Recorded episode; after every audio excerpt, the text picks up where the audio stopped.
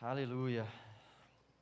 Deus é bom e sabe nos amar. Ele não somente é bom, mas ele sabe nos amar. Esse Deus é tremendo. Que alegria mais uma vez nós estarmos aqui juntos para para anunciarmos as grandezas do nosso Deus juntos, para louvarmos o nosso Senhor juntos, para cantarmos louvores a Ele. Como é bom a gente poder se reunir e cantar louvores ao Senhor e ter o nosso coração, nosso coração cheio de gratidão, cheio de certeza, porque Ele é bom. Você que nos acompanha pela internet, prazer estar com vocês também nesse modo online. Esperamos que vocês possam retornar assim que possível aqui aos cultos presenciais. Eu nunca olho para essa câmera, então. Aí, maravilha. O pessoal sempre fala: olha para essa câmera, então tá bom, olha lá, estou olhando, isso. Boa noite para vocês. Viu, queridos? Olhei, agora não olho mais. Bom, nós estamos numa série, então, para quem ainda não sabe, nós estamos numa série no livro de Atos. A série se chama Atos 29. A gente está vendo um monte de acontecimento legal no livro de Atos. Nós estamos passeando pelo livro de Atos, passando de uma forma sequencial por cada um dos capítulos do livro de Atos e absorvendo, aplicando aprendizados fantásticos para as nossas vidas, porque é isso que de fato a palavra de Deus nos proporciona. A gente lê a palavra de Deus, a gente entende a palavra de Deus e a gente então consegue fazer aplicações para a nossa vida, e essas aplicações elas regem o nosso viver, elas regem o nosso dia a dia. E eu gostaria de te convidar, em primeiro lugar, para olhar para um mapa que vai rolar aqui nesse telão. Olha só isso, vamos ver se. A gente está muito chique, gente. Olha só, meu Deus. Eu estou me sentindo no Jornal Nacional narrando o tempo aqui. Então, aqui nessa região mais ao sul, nós podemos ver algumas nuvens. Estou brincando. Hoje nós vamos falar sobre a primeira viagem missionária do apóstolo Paulo e de Barnabé. A primeira viagem missionária oficial da igreja. Nós estamos vendo ao longo dos últimos sábados que a igreja de Jesus tem avançado.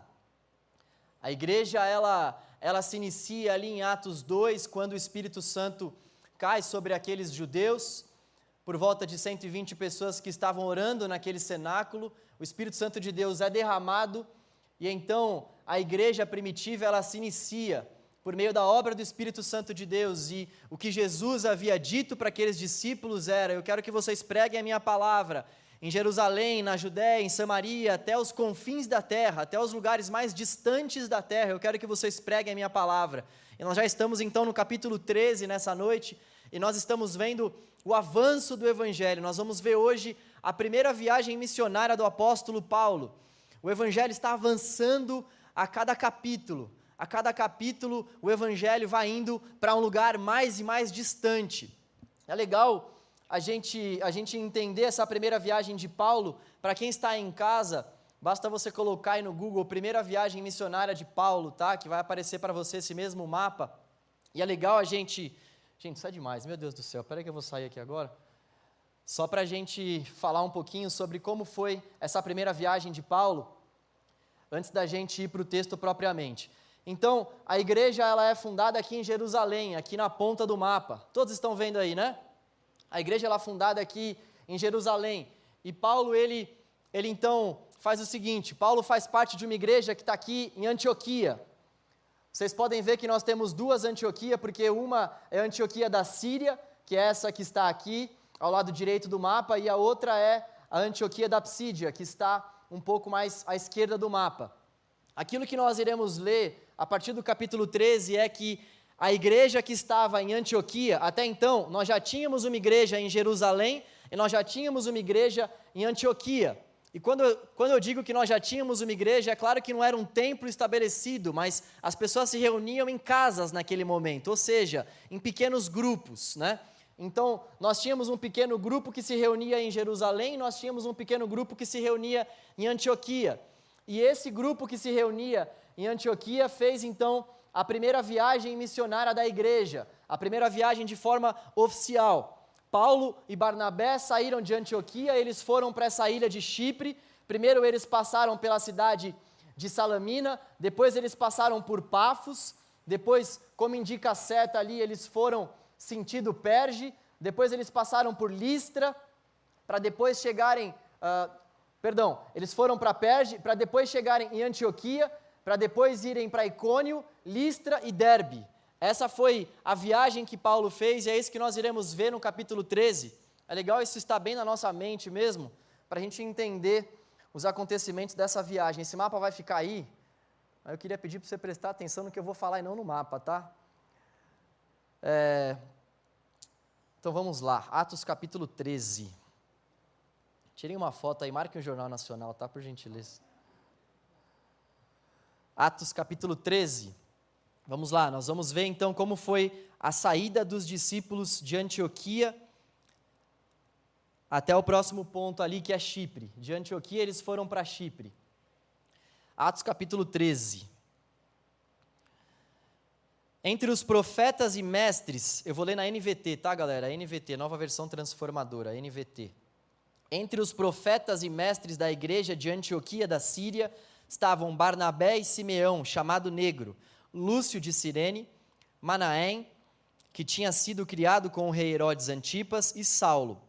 Versículo 2: Certo dia, enquanto adoravam o Senhor e jejuavam, o Espírito Santo disse: Separem Barnabé e Saulo para realizarem o trabalho para o qual eu os chamei. Então, depois de mais, jeju mais jejuns e orações, impuseram as mãos sobre eles e os, e os enviaram em sua missão. Até aqui por enquanto. A ideia dessa noite é nós olharmos então para essa viagem missionária de Paulo e nós aprendermos com Paulo ao longo dessa viagem que ele e Barnabé fizeram. O tema dessa mensagem é Embarque nessa viagem, parte 1. Embarque nessa viagem, parte 1. Se você não gostou desse tema, foi a Paula que me ajudou a dar o nome essa mensagem, amor, o que, que eu coloco? Eu coloco viajando com Paulo, eu coloco embarcando com Paulo, eu coloco, eu falei, por que você não coloca embarque, embarque nessa viagem? Eu falei, nossa, amor, tá meio legal, vai ficar isso mesmo. Então, embarque nessa viagem comigo, com a Paula, com a palavra de Deus e acima de tudo com Paulo e Barnabé, né? Então, o que nós podemos aprender com essa viagem que eles fizeram? Em primeiro lugar, esses versículos 1 a 3, eles nos dizem que nós podemos aprender que é Deus quem dá os dons à igreja. Deus dá dons à igreja.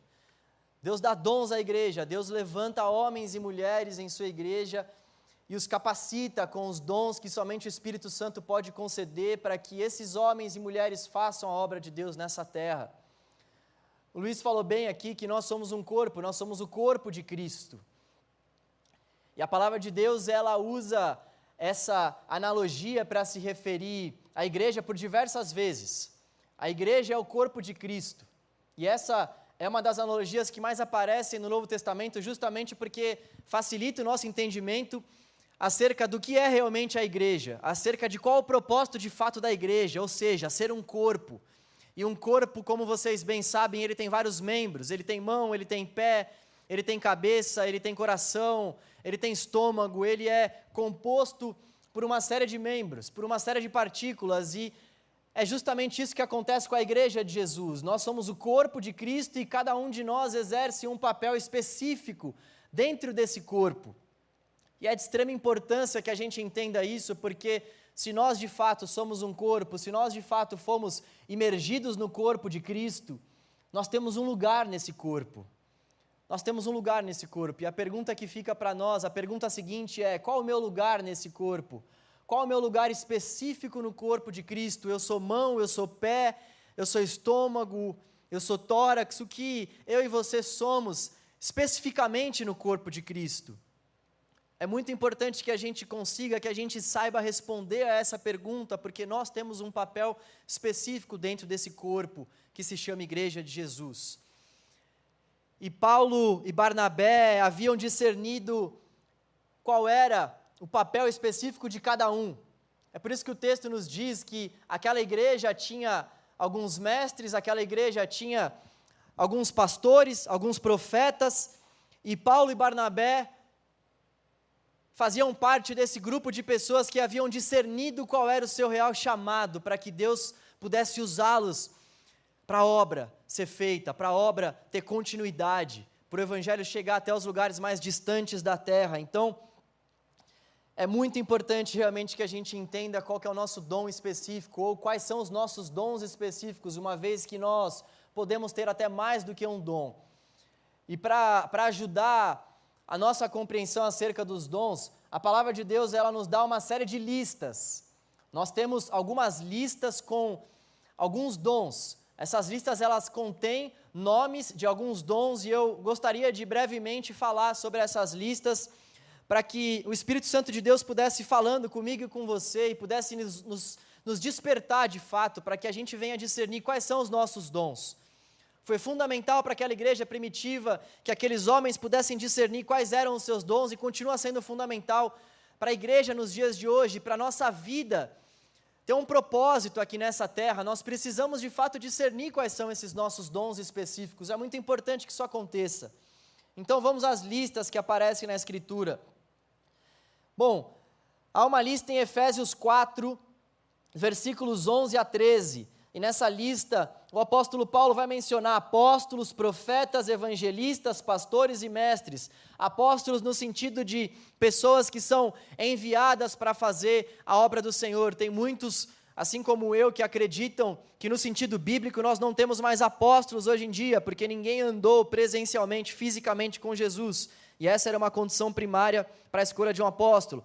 Profetas no sentido daquelas pessoas que professam a palavra de Deus, aquelas pessoas que anunciam a palavra de Deus e também no sentido de pessoas que predizem o futuro, mas tendo a palavra de Deus como base. Evangelistas, assim como Paulo, assim como Barnabé, pessoas que evangelizam, pessoas que fazem a obra anunciando o evangelho, evangelizando. Pastores, são esses condenados que nem eu, que pregam e cuidam do povo condenados, mas vivos graças ao sangue de Jesus. E mestres, aqueles que ensinam. Romanos 12, versículos 6 a 8. Nós temos uma outra lista. Romanos 12, versículos 6 a 8. Lá em Romanos 12, 6 a 8, nós vamos ver o dom do serviço. Nós vamos ver o dom do encorajamento. Nós vamos ver o dom da contribuição, o dom da liderança, o dom da misericórdia. Talvez nessa lista você possa ficar um pouco confuso e dizer, poxa, mas servir misericórdia, ou melhor, ser misericordioso é um dom aqui. Esses dons que estão sendo tratados aqui é naquele sentido daquelas pessoas que fazem, fazem algo além, elas têm misericórdia, mas elas têm uma misericórdia além da conta. Sabe aquelas pessoas que você vê e você fala: Meu, não é possível, essa pessoa tem muita facilidade para ter misericórdia alheia, essa pessoa nossa, eu tenho uma dificuldade te, é, tremenda para ter misericórdia, eu tenho uma dificuldade ah, ah, tremenda ali para exercer o dom do encorajamento, e essa pessoa consegue fazer isso de uma forma fluida, essa pessoa consegue fazer isso de uma forma tão natural, é porque essa pessoa tem o dom da misericórdia. Nós somos chamados para fazermos essas coisas, para ter misericórdia, para contribuirmos na obra, para servirmos, e o que o apóstolo Paulo vai nos dizer aqui é que existem algumas pessoas que fazem isso como um dom realmente. 1 Coríntios 12, 8 a 11, 1 Coríntios 14, nós vamos ver o dom de variedade de línguas e o dom de interpretar línguas. A palavra de Deus vai nos falar sobre certas línguas que não são línguas que nós conseguimos estudá-las, nós não conseguimos chegar à compreensão dessas línguas que a palavra de Deus nos traz simplesmente estudando. São línguas que o Espírito Santo de Deus concede à sua igreja para que cada um desses membros seja edificado. O único dom que a pessoa realmente tem, aonde ela consegue se auto-edificar, é esse dom de línguas. É isso que Paulo vai dizer. O único dom onde a pessoa edifica a si próprio é o dom de línguas, a si própria. E também existe o dom de interpretação de línguas, ou seja, como não é um dom que nós conseguimos, como não é algo que a gente consegue chegar a uma compreensão por meio do estudo, nós precisamos de um dom para que nós consigamos interpretar essas línguas que Deus concede à sua igreja. Então, há um dom também específico para a interpretação dessas línguas. 1 Pedro capítulo 4, versículo 11, lá também nós vamos ter uma outra lista de dons, em 1 Coríntios 7, 7 também nós vamos ter alguns outros dons, eu não vou falar novamente, porque são dons que se repetem, a não ser em 1 Coríntios 7, 7, que é o dom do celibato, mas vocês querem ouvir sobre esse dom? Ou é melhor a gente prosseguir aqui? Alguém tem um dom do celibato aqui ou não? Amém. Se você tiver, glória a Deus pela sua vida, eu te admiro. É um dom. É um dom de Deus realmente. Então, o dom, ele é qualquer talento que é potencializado pelo Espírito Santo de Deus para o ministério da igreja. N. Gruden que disse isso. O dom é qualquer talento potencializado pelo Espírito Santo de Deus para o serviço da igreja, para o serviço da igreja. E é isso que realmente vai diferir um dom espiritual de, de um talento qualquer, de um dom qualquer, porque o dom espiritual ele é de fato usado para o ministério da igreja. E é muito importante realmente a gente discernir isso, galera, porque tem muitas pessoas que vivem na igreja ainda não discernindo qual é o seu dom. E nós temos dois grupos de pessoas. Nós temos aquele grupo de pessoas que já discerniu o seu dom, e nós temos aquele grupo de pessoas que vive na busca do seu dom, só que muitas vezes já tem o seu dom, só que a gente na igreja acredita em muitas circunstâncias que dom, dom, dom mesmo, é só quem está aqui em cima pregando, é só quem está louvando, é só quem está lá na diaconia, e se a gente não está inserido nesses ministérios, então nós não achamos o nosso dom ainda, e nós precisamos nos inserir em algum desses ministérios específicos. E eu fico imaginando o quão angustiante deve ser para essas pessoas que acham que os dons eles, eles são limitados a essas áreas somente. Imagina se você não canta, imagina se você canta que nem eu. Imagina se você não prega. Imagina se você não serve na diaconia. Então, poxa, quer dizer que você não tem dom nenhum? Não, isso não quer dizer que você não tenha dom nenhum. Por exemplo, os nossos amados irmãos que nos servem aí na mídia, que nos servem no som, eles estão exercendo o dom da mídia? Não, não existe dom da mídia, mas existe o dom do serviço, e eles, por meio desse serviço que eles realizam nas mídias sociais, eles estão abençoando a igreja. O Espírito Santo de Deus está capacitando estes nossos irmãos e estas nossas irmãs para que eles possam servir a igreja de Jesus. Não é o dom da mídia, mas é o dom do serviço, como nós vimos aqui em Romanos. Eles servem por meio dos seus talentos e esses talentos são potencializados pelo Espírito e a igreja é abençoada. Imagina você na sua profissão, imagina uma dentista essa dentista que está fazendo atendimentos em seu, em seu consultório, ela tem um dom. Se nós formos considerar pelo lado de que Deus nos dá o fôlego de vida e que esse é um presente dele, ela tem um dom sim. Se nós formos considerar pelo ponto de vista das escrituras sagradas e dessa lista, ela não pode dizer que ela tem um dom espiritual. Por quê? Porque ela não está usando esse serviço em favor da igreja. Então, quando, por exemplo, nós temos uma dentista já que é esse exemplo até da pessoa que está me filmando aqui. Quando nós temos uma dentista, por exemplo, que se engaja na obra de Deus, quando nós temos uma dentista que diz o seguinte: Poxa, eu, eu discerni que eu devo fazer um serviço voluntário para os membros da igreja, ela está usando o seu dom de ser dentista? Não, não existe um dom de dentista, mas ela está usando o dom do serviço, porque ela está usando o talento dela, permitindo com que esse talento seja potencializado pelo Espírito Santo de Deus e servindo a igreja. A régua, então, para nós sabermos se é um dom espiritual ou não é: isso que eu estou fazendo está servindo a igreja? Você que é engenheiro, você que é médico, você que é administrador, você que é contador, o que você está, serv... o que você está fazendo está servindo a igreja?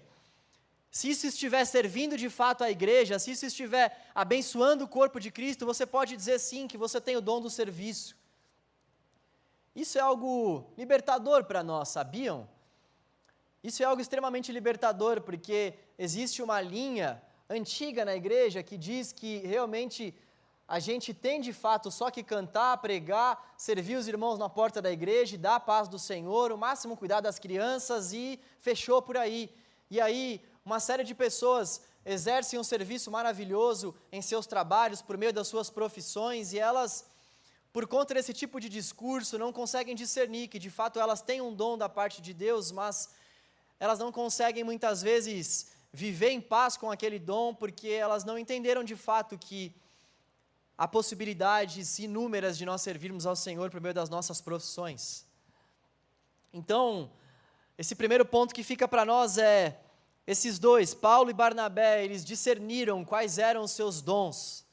Isso abençoa a igreja. E nós precisamos discernir também quais são os nossos, para que a igreja de Jesus possa de fato ser servida, porque esse foco na igreja precisa acontecer, afinal de contas a igreja ela é a agência de transformação de Deus no mundo. E é por isso que os nossos talentos precisam servir a igreja, porque é por meio da igreja que Jesus transforma o mundo, é por meio da igreja que Deus anuncia a sua obra transformadora para a humanidade. Deus não tem nenhuma outra agência de transformação no mundo, Deus usa a igreja e somente a igreja para isso.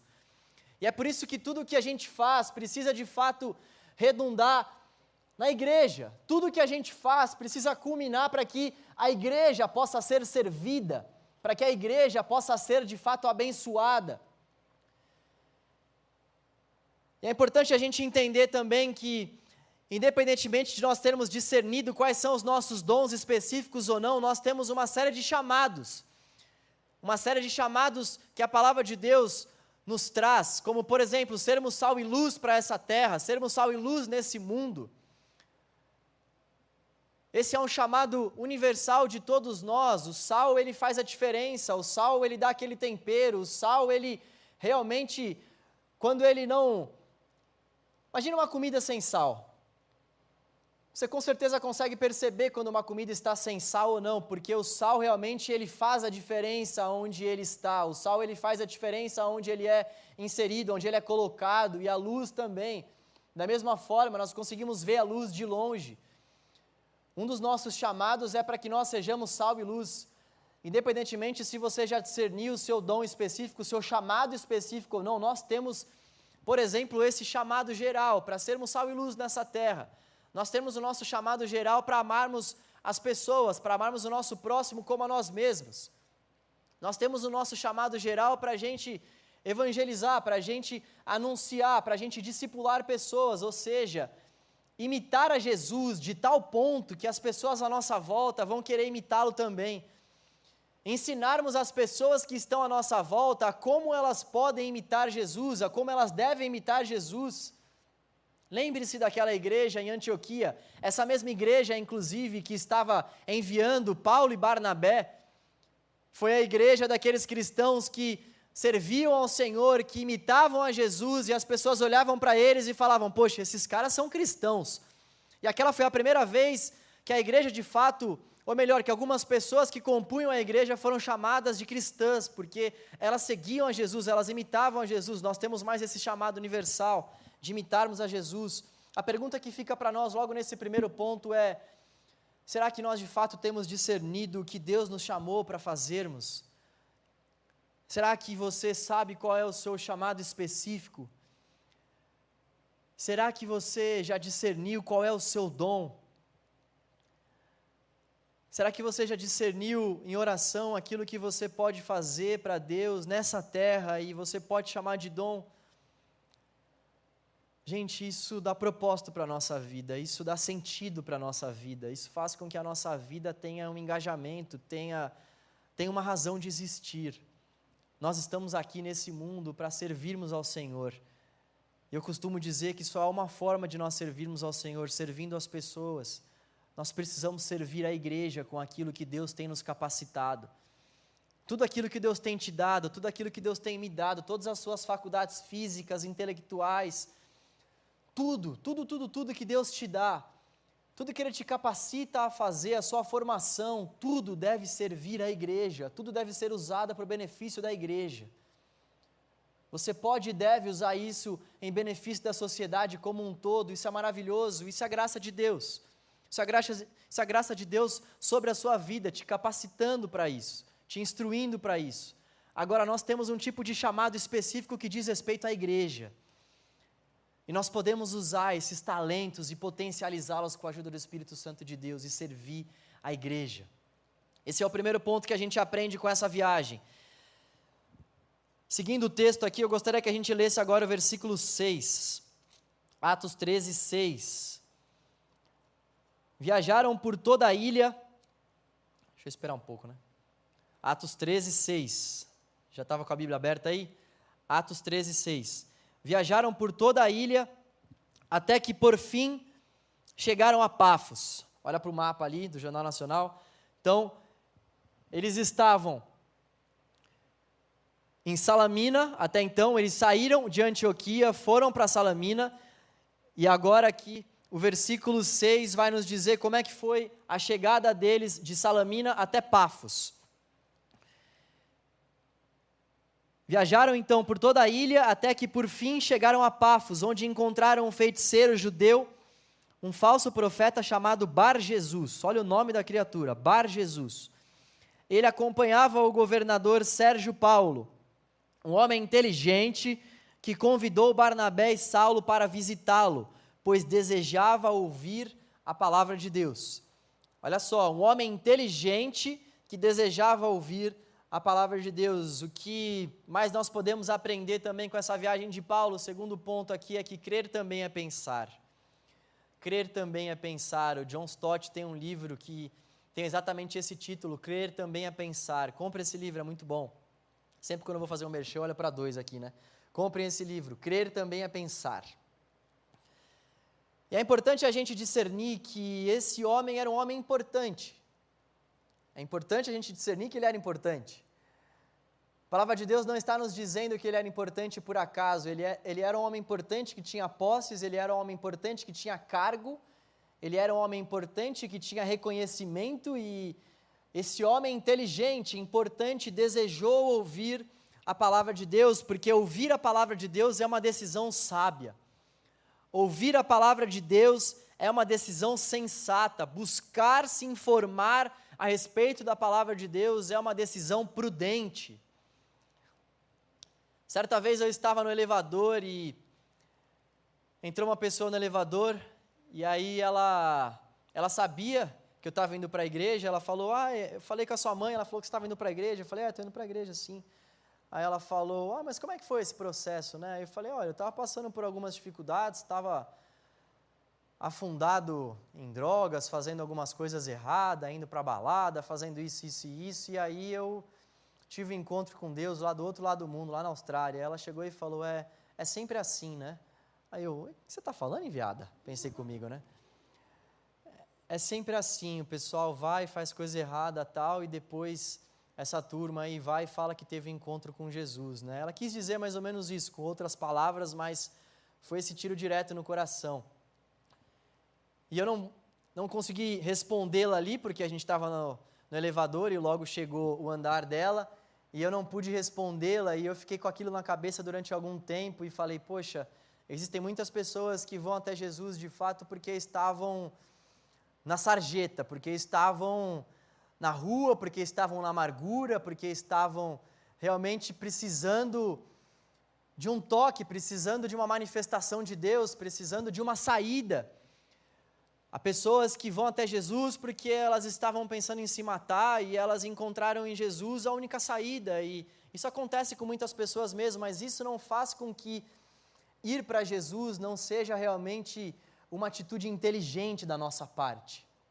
Crer também é pensar, não no sentido de que a fé pode ser rebaixada por conta do nosso intelecto, não. A mensagem da cruz vai continuar sendo uma loucura para aqueles que realmente não creem, vai continuar sendo o poder de Deus para transformar aqueles que creem. Não se trata de exaltar a mente em detrimento da fé, mas de torná-la discípula de Cristo. Crer também é pensar, é quando nós realmente cremos, cremos em Jesus, porque nós sabemos que somente o Antigo Testamento, por exemplo, tem mais de 24 mil manuscritos, diretos e indiretos, sendo que os manuscritos, por exemplo, de Aristóteles não passam do número de 50. 24 mil contra 50. Crer também é pensar, porque nós, nós sabemos que nós temos uma série, uma série de comprovações arqueológicas, geográficas, históricas, que atestam que a palavra de Deus é de fato verdadeira. Crer também é pensar, porque nós podemos olhar aí para o mundo e nós podemos ver que faz sentido crer em Deus. Faz sentido crer em Deus porque a explicação racional que as pessoas dão para a não existência de Deus ou para o fato de que o universo foi criado por acaso é totalmente vaga. As pessoas pregam que algumas peças do relógio foram colocadas diante do universo e houve uma grande explosão, e quando houve essa explosão, veio um relógio, pronto. É muito mais inteligente É muito mais prudente crer de fato na palavra de Deus do que crer em um monte de teologia, um monte, na verdade, de filosofia, que nós não temos nenhum tipo de embasamento. Então nós cremos na palavra de Deus, sim, porque Jesus nos transformou, porque Jesus tem poder para nos salvar, porque Ele tem poder para nos tirar da sarjeta, porque Ele pega aqueles que usavam drogas, aqueles que estavam de fato cheios de vícios, e Ele transforma realmente essas pessoas. Nós cremos sim que Ele faz isso, e nós também cremos na palavra de Deus, porque é inteligente crer na palavra de Deus. É, é uma demonstração de inteligência crer na palavra de Deus, porque a palavra de Deus é o livro antigo mais confiável da história. Crer também é pensar aquele homem cheio de posses, aquele homem cheio de intelecto, cheio de, de inteligência, ele queria ouvir a palavra de Deus. Penso eu, porque lá no fundo ele sabia que a inteligência que esse mundo pode nos dar não chega nem perto do preenchimento que a palavra de Deus traz para o nosso coração. A inteligência desse mundo, ela, ela pode ser buscada, ela é boa em certo sentido, mas ela, ela segue um certo limite. Ela, ela não tem poder de fato para acalmar o nosso coração quando nós estamos desesperados, ela não tem poder de fato para ser palavra de Deus para nossa alma abatida quando nós estamos necessitados. Ela não tem poder de fato para ser palavra de Deus para nós, para ser palavra de vida para nós. Somente a palavra de Deus é quem tem esse poder. Em terceiro lugar, o que nós podemos aprender com Paulo e com Barnabé nessa viagem é que nada pode impedir o avanço da igreja, nada pode impedir o avanço da igreja. Nada pode fazer com que a igreja de Jesus deixe de avançar, porque Jesus é o dono da igreja e Jesus é quem faz com que a sua igreja avance. Olha só o que diz o versículo 6 capítulo 13 ainda, versículos 6 a 12. Na verdade, do 8 ao 12. Mas Elimas, Elimas era aquele feiticeiro que nós lemos. Elimas, o feiticeiro, esse é o significado de seu nome, opôs-se a eles, na tentativa de impedir que o governador viesse a crer. Cheio do Espírito Santo, Saulo, também conhecido como Paulo, encarou Elimas nos olhos e disse: Filho do diabo, cheio de toda a espécie de engano e maldade, inimigo de tudo que é certo. Quando deixará de distorcer os caminhos retos do Senhor? Preste atenção, pois o Senhor colocou a mão sobre você para castigá-lo, e você ficará cego, sem conseguir ver a luz do sol por algum tempo.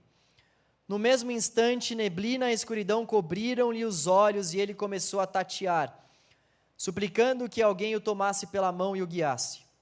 Versículo 12: Quando o governador viu, que, viu o que havia acontecido, creu, muito admirado com o ensino a respeito do Senhor. Nada pode impedir o avanço da igreja, nem Bar Jesus, nem Bir Jesus, nem Ber Jesus, nem ninguém.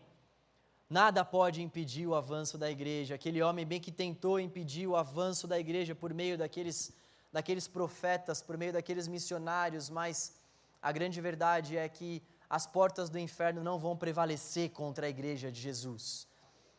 As obras do mal não podem prevalecer contra a igreja de Jesus e não podem prevalecer contra aqueles que fazem parte da igreja de Jesus.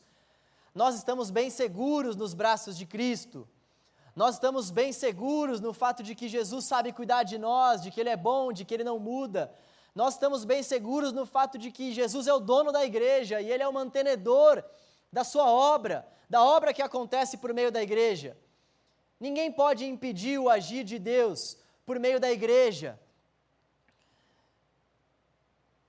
E se ninguém pode impedir o agir de Deus por meio da igreja, por que, que muitas vezes a gente não consegue avançar? Se ninguém pode impedir o agir de Deus por meio da igreja, por que, que muitas vezes parece que a gente dá alguns passos para trás? Por que, que às vezes parece que a gente realmente fraqueja. Vocês sabem qual é o nosso pior inimigo? Nosso pior inimigo somos nós mesmos. Nosso pior inimigo somos nós mesmos. Nosso pior inimigo somos nós mesmos e aquilo que a gente pode gerar para o nosso próprio coração e para a nossa própria vida.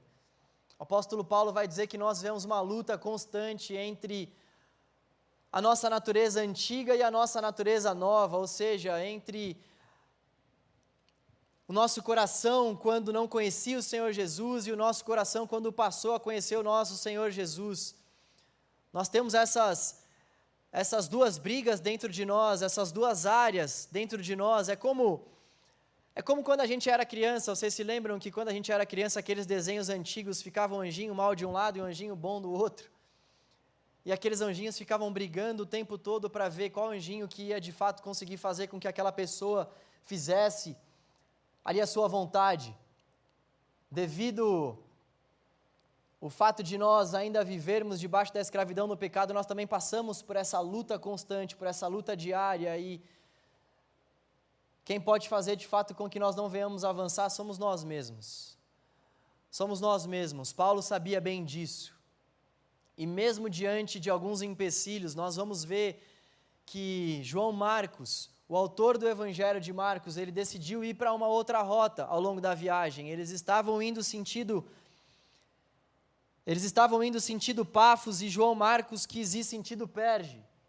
Olha aqui para o mapa, eles estavam em, Parvo, em Pafos, João Marcos quis partir para Perge, eles então tiveram que se distanciar, eles tiveram que se separar. Paulo ficou cabreiro com João Marcos por causa disso. Ele teve esse esse empecilho, ele passou por essa dificuldade, ele passou por esse imprevisto, assim como nós passamos também. Mas ainda assim, ele sabia que nada podia abalar, nada podia frustrar os planos de Deus para a igreja. Nada podia frustrar aquilo que Deus tinha para fazer por meio da vida dele. Nós precisamos tomar muito cuidado com o nosso adversário, sim, também, mas principalmente com a gente mesmo. Que nós temos pensado, que nós temos falado, que nós temos permitido com que entre na nossa mente, aquilo que a gente assiste, com quem a gente anda, os caminhos que nós percorremos, os lugares que nós frequentamos, as lutas que de fato nós estamos lutando, nós precisamos ter muito cuidado em relação a todas essas coisas.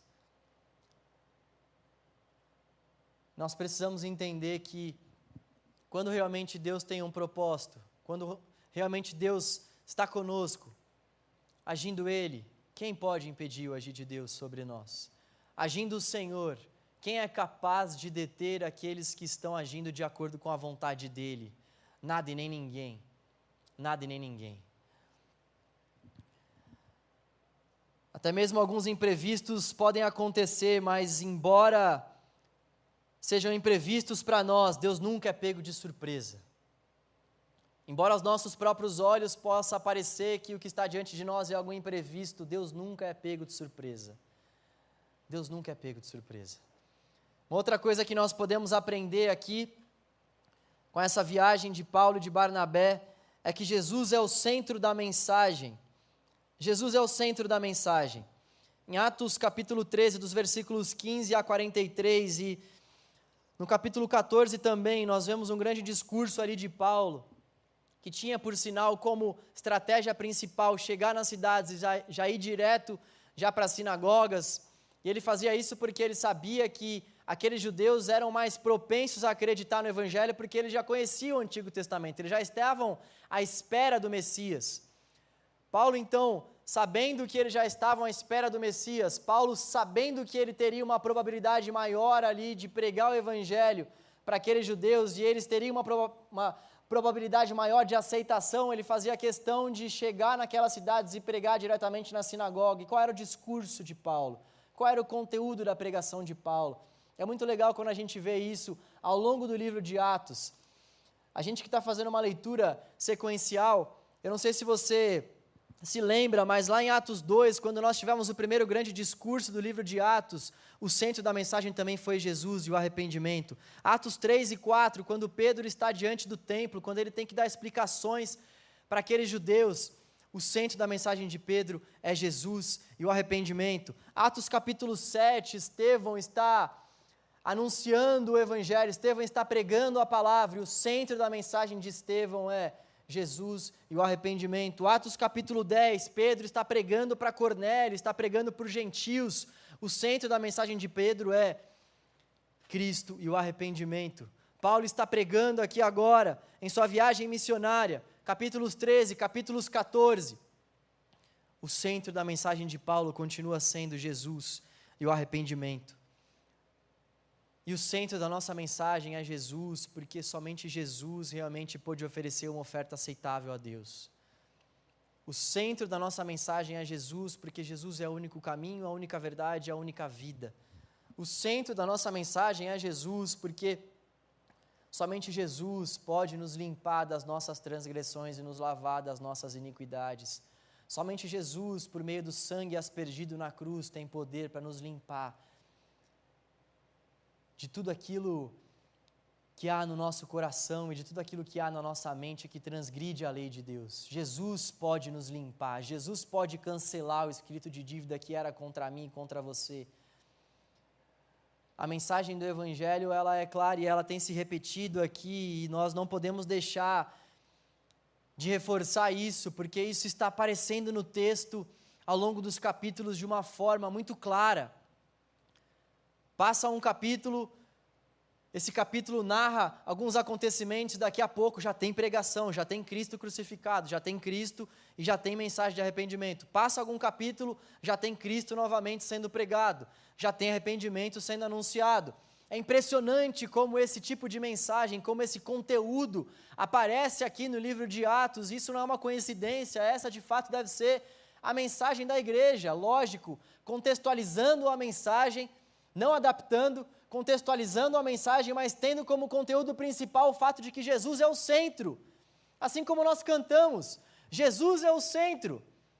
Jesus é o centro do nosso coração, Jesus é o centro do nosso viver, Jesus é o centro da nossa vida, o centro das nossas práticas diárias. Jesus deve ser o centro do nosso trabalho, Jesus deve ser o centro do nosso pensar, o centro do nosso relacionar. Jesus deve ser o centro de tudo. Essa é a mensagem que eles pregavam, essa é a mensagem da cruz, essa vai continuar sendo a mensagem de Deus até que ele venha. Ele não vai ter outra mensagem, nosso Deus não tem outra mensagem. A mensagem de Deus é a mensagem da cruz, e a mensagem da cruz é a mensagem de Jesus. Jesus é a nossa mensagem, Jesus é a nossa vida, Jesus é o nosso pão, Jesus é o nosso cálice, Jesus é a nossa vida. Jesus é aquele que haveria de vir, Jesus é o Senhor e por meio dele somente os nossos pecados são perdoados. E quando a gente entende que Jesus é o centro de tudo, a gente rebaixa tudo que a gente faz ao senhorio de Cristo em nossas vidas. Então nós conseguimos servir ao Senhor com os nossos dons, porque nós entendemos que tudo precisa estar debaixo do senhorio de Cristo.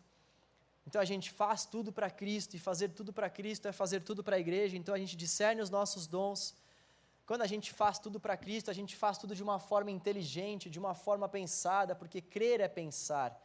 Quando a gente faz de fato tudo para Cristo, a gente entende que nada pode conter o avanço daquilo que nós estamos fazendo. Nós podemos passar por dificuldades, nós podemos passar por interpéries, mas quando a obra de fato é de Cristo, quando aquilo que de fato nós estamos fazendo tem deixado Jesus como centro, nós sabemos que agindo Deus ninguém vai poder impedir esse agir de Cristo por meio das nossas vidas. Jesus é o centro de tudo, Ele é o centro do nosso culto.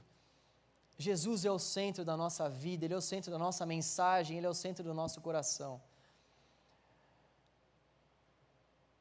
Essa viagem aconteceu pela primeira vez e aquilo que de mais importante nós podemos aprender com esses discípulos, dentre esses quatro pontos, é que Jesus precisa ser o centro de tudo.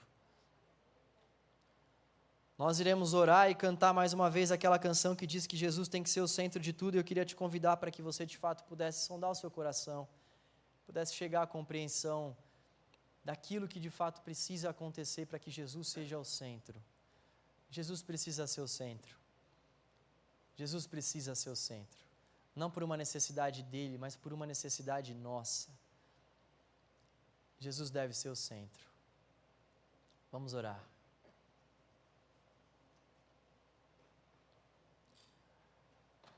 Senhor, te damos graças, Pai, pela tua palavra, pelo, pelo despertar do teu evangelho, Senhor. Obrigado, Deus. Obrigado pela tua mensagem, obrigado por ter mais uma vez falado conosco ao longo desse culto. Obrigado pelos louvores, obrigado pela palavra do Senhor, Pai, que vem para ferir a nossa alma, Deus, e para nos transformar de fato, Senhor. Nós te agradecemos por isso, Deus. Nós queremos te pedir para que de fato a palavra do Senhor possa efetuar as transformações que o Senhor deseja fazer no nosso interior, Deus. Pai, nós queremos que Jesus seja o centro da nossa vida. Pai, nós queremos que o Senhor revele a nós de uma forma clara quais são os nossos dons para que Jesus seja o centro. Nós queremos, Pai, ter uma fé inteligente, Senhor. Uma fé inteligente, uma fé que enaltece os feitos de Cristo, porque sabe, porque entende, Senhor, porque raciocina e sabe que Jesus deve ser o centro e que Jesus é o primeiro e o último. Nós queremos que Jesus seja o centro das nossas vidas, ó Deus, porque sabemos que se, se Jesus de fato for o centro, nós podemos passar por dificuldades, nós podemos passar por aflições, Senhor, mas a obra que Jesus tem para fazer no nosso coração não vai ser impedida. Nós queremos que Jesus seja o centro, Senhor. Porque se Ele de fato for o centro, nós então poderemos desfrutar de paz, regozijo, refrigério e conforto. Nós queremos que Jesus seja o centro, Deus. Ó Senhor, fale com o teu povo, Deus.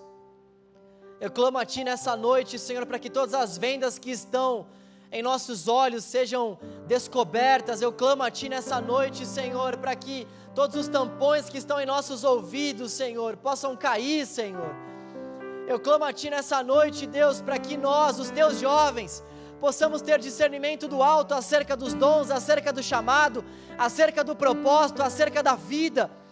Ó oh, Deus, eu clamo ao Senhor, Pai, para que o Senhor possa, Deus, quebrar cadeias, cadeias espirituais aqui nessa noite, Pai, que tem nos aprisionado, cadeias intelectuais, Senhor, que tem feito com que nós não, não venhamos dar glórias ao Senhor, ó Rei da Glória.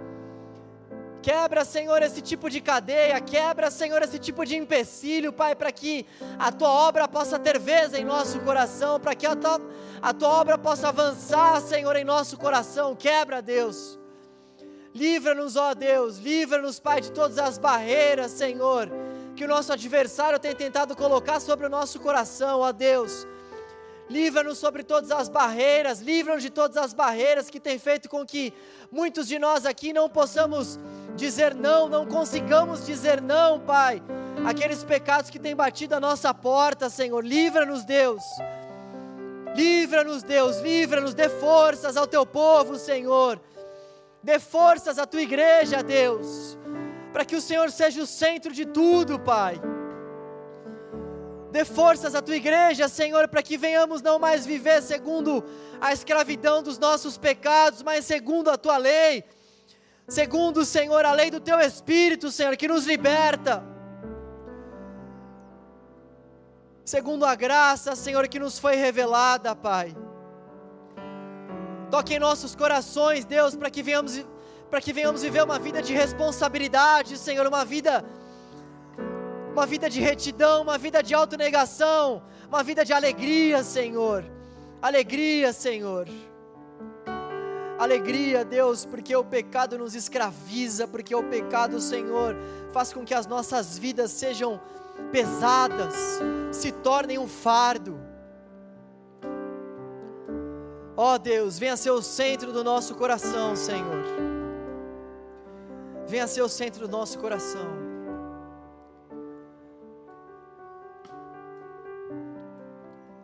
Vamos cantar mais uma vez essa canção. Eu gostaria que você fizesse uma oração por meio dessa canção. Faça dessa, oração, faça dessa canção uma oração para a tua vida.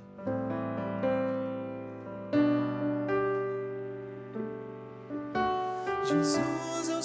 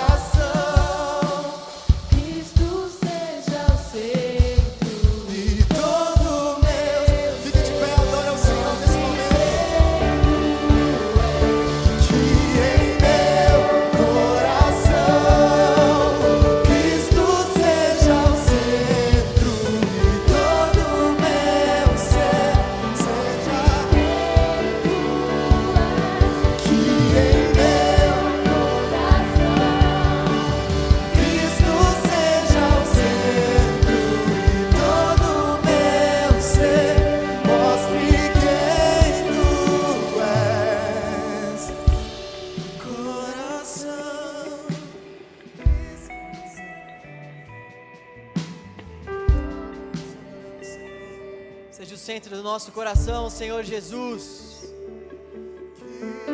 Seja o centro do nosso coração, Senhor Jesus. Limpa-nos de todos os falsos deuses, falsos ídolos que existem dentro do nosso coração. Limpa as nossas mãos, Senhor. Limpa as nossas mãos, ó Deus, de todo pecado. Limpa as nossas mãos de todas as iniquidades. Limpa as nossas mãos, Pai, de toda sujeira. Limpa as nossas mãos, limpa o nosso coração, Deus. Limpa o nosso coração, Senhor. Dá-nos um novo coração. Dá-nos um coração igual ao teu, disposto a te obedecer, disposto a fazer a tua vontade. Dá-nos um coração transformado pelo teu Espírito, Deus. Dá-nos um coração, Pai, voltado para as tuas obras, voltado para a obediência a Cristo. Dá-nos um coração regenerado. Dá-nos um coração, Senhor, que se predispõe a praticar boas obras. Dá-nos um coração, Senhor, que está disposto a colocar Jesus como Senhor de tudo. Deus, levante jovens aqui, Pai. Jovens, Senhor, que terão Jesus como centro dos seus corações. Jovens que desejam ter Jesus como centro dos seus corações, Pai. Jovens que desejam viver para o Senhor acima de qualquer coisa, Deus. Jovens cheios do teu espírito, Senhor. Jovens cheios de Jesus no centro de suas vidas. Jovens que decidiram viver cada um dos seus dias para Jesus.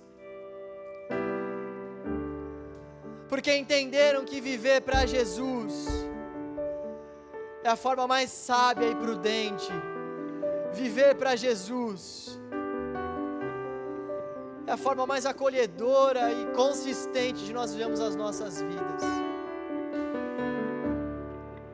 Obrigado, Deus, por ter enviado Jesus. Que Ele seja o centro de tudo que acontecer aqui, Deus. Obrigado, Deus, por ter enviado Jesus. Que ele, se, ele sempre seja o centro da nossa pregação, dos nossos cânticos e da nossa vida. Obrigado, Deus, por ter enviado Jesus. Que Ele seja o centro da nossa mente. Com que Ele venha renovar a nossa mente. Nome dele que nós oramos. Amém.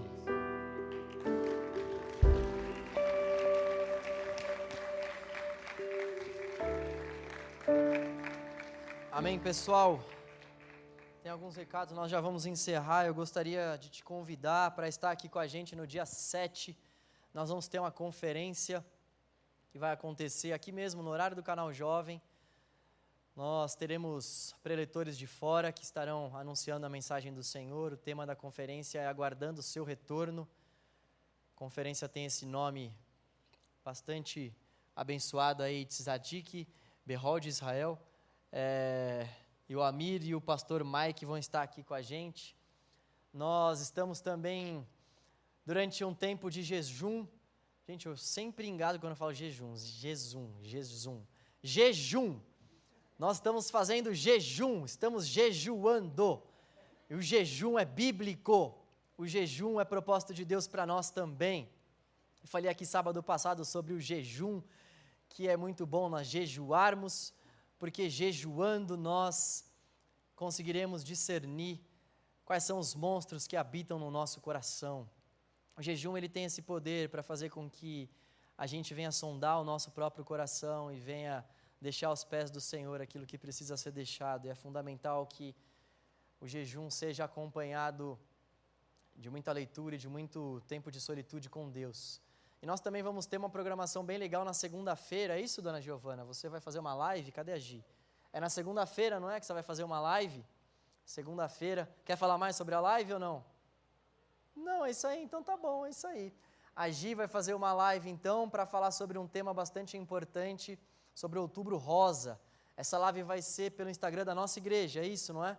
Que horas? Nove ou oito?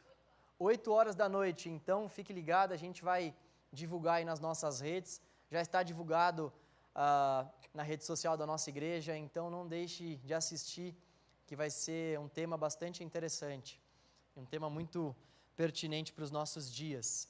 Deus abençoe a sua vida, Deus abençoe a sua semana e que você possa discernir ao longo dessa semana, se você ainda não discerniu, quais são os seus dons específicos, que você possa entender que realmente crer é também pensar. Nós cremos no Senhor porque a palavra de Deus, ela é extremamente confiável. Estou falando de história, estou falando de geografia, estou falando de arqueologia, que você possa entender e eu também que nada pode impedir o avanço da igreja. Nós fazemos parte da igreja e nada pode impedir os planos de Deus por meio da igreja. Nós fazemos parte dessa agência transformadora de Deus. E Jesus precisa ser o centro da nossa vida, da nossa mensagem, do nosso dia, o centro de tudo. Vá na paz do Senhor, que você possa ter uma semana abençoada no nome de Jesus. Valeu você que está nos acompanhando pela internet, você que está por aqui.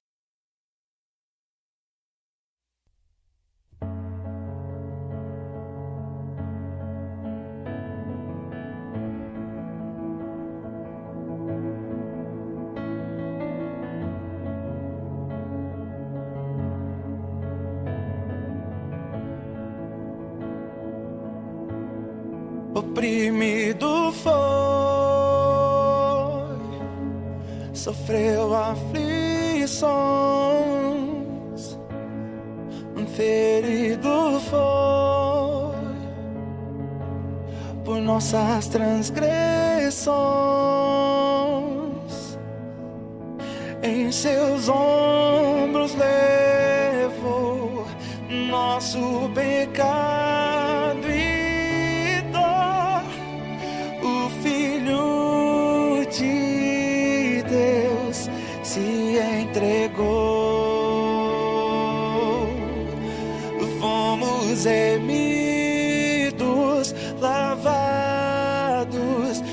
pelo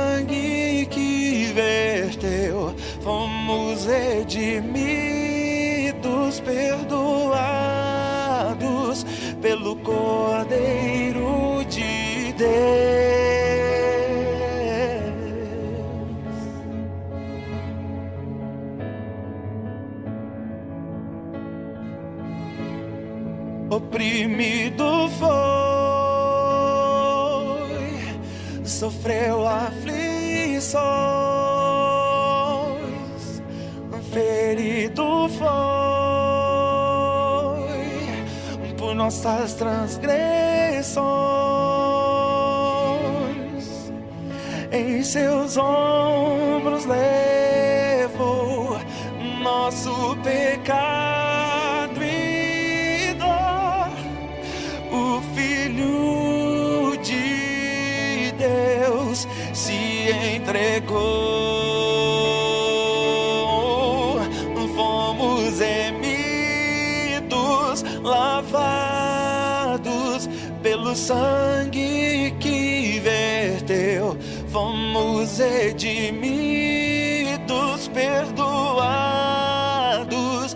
pelo Cordeiro de Deus. Seu nome é Jesus. Por sua morte temos vida, por sua vida, graça e luz, glória, honra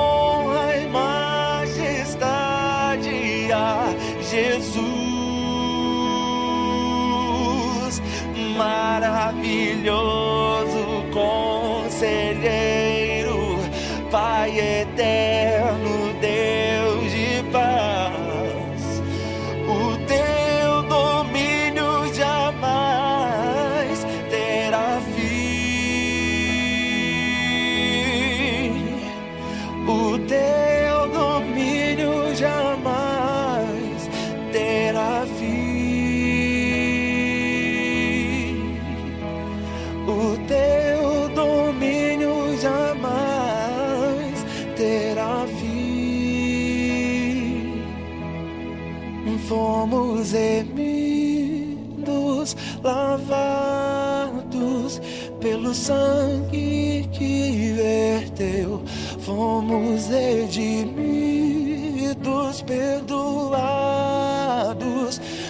Cordeiro de Deus, fomos remidos, lavados pelo sangue que verteu, fomos redimidos, perdoados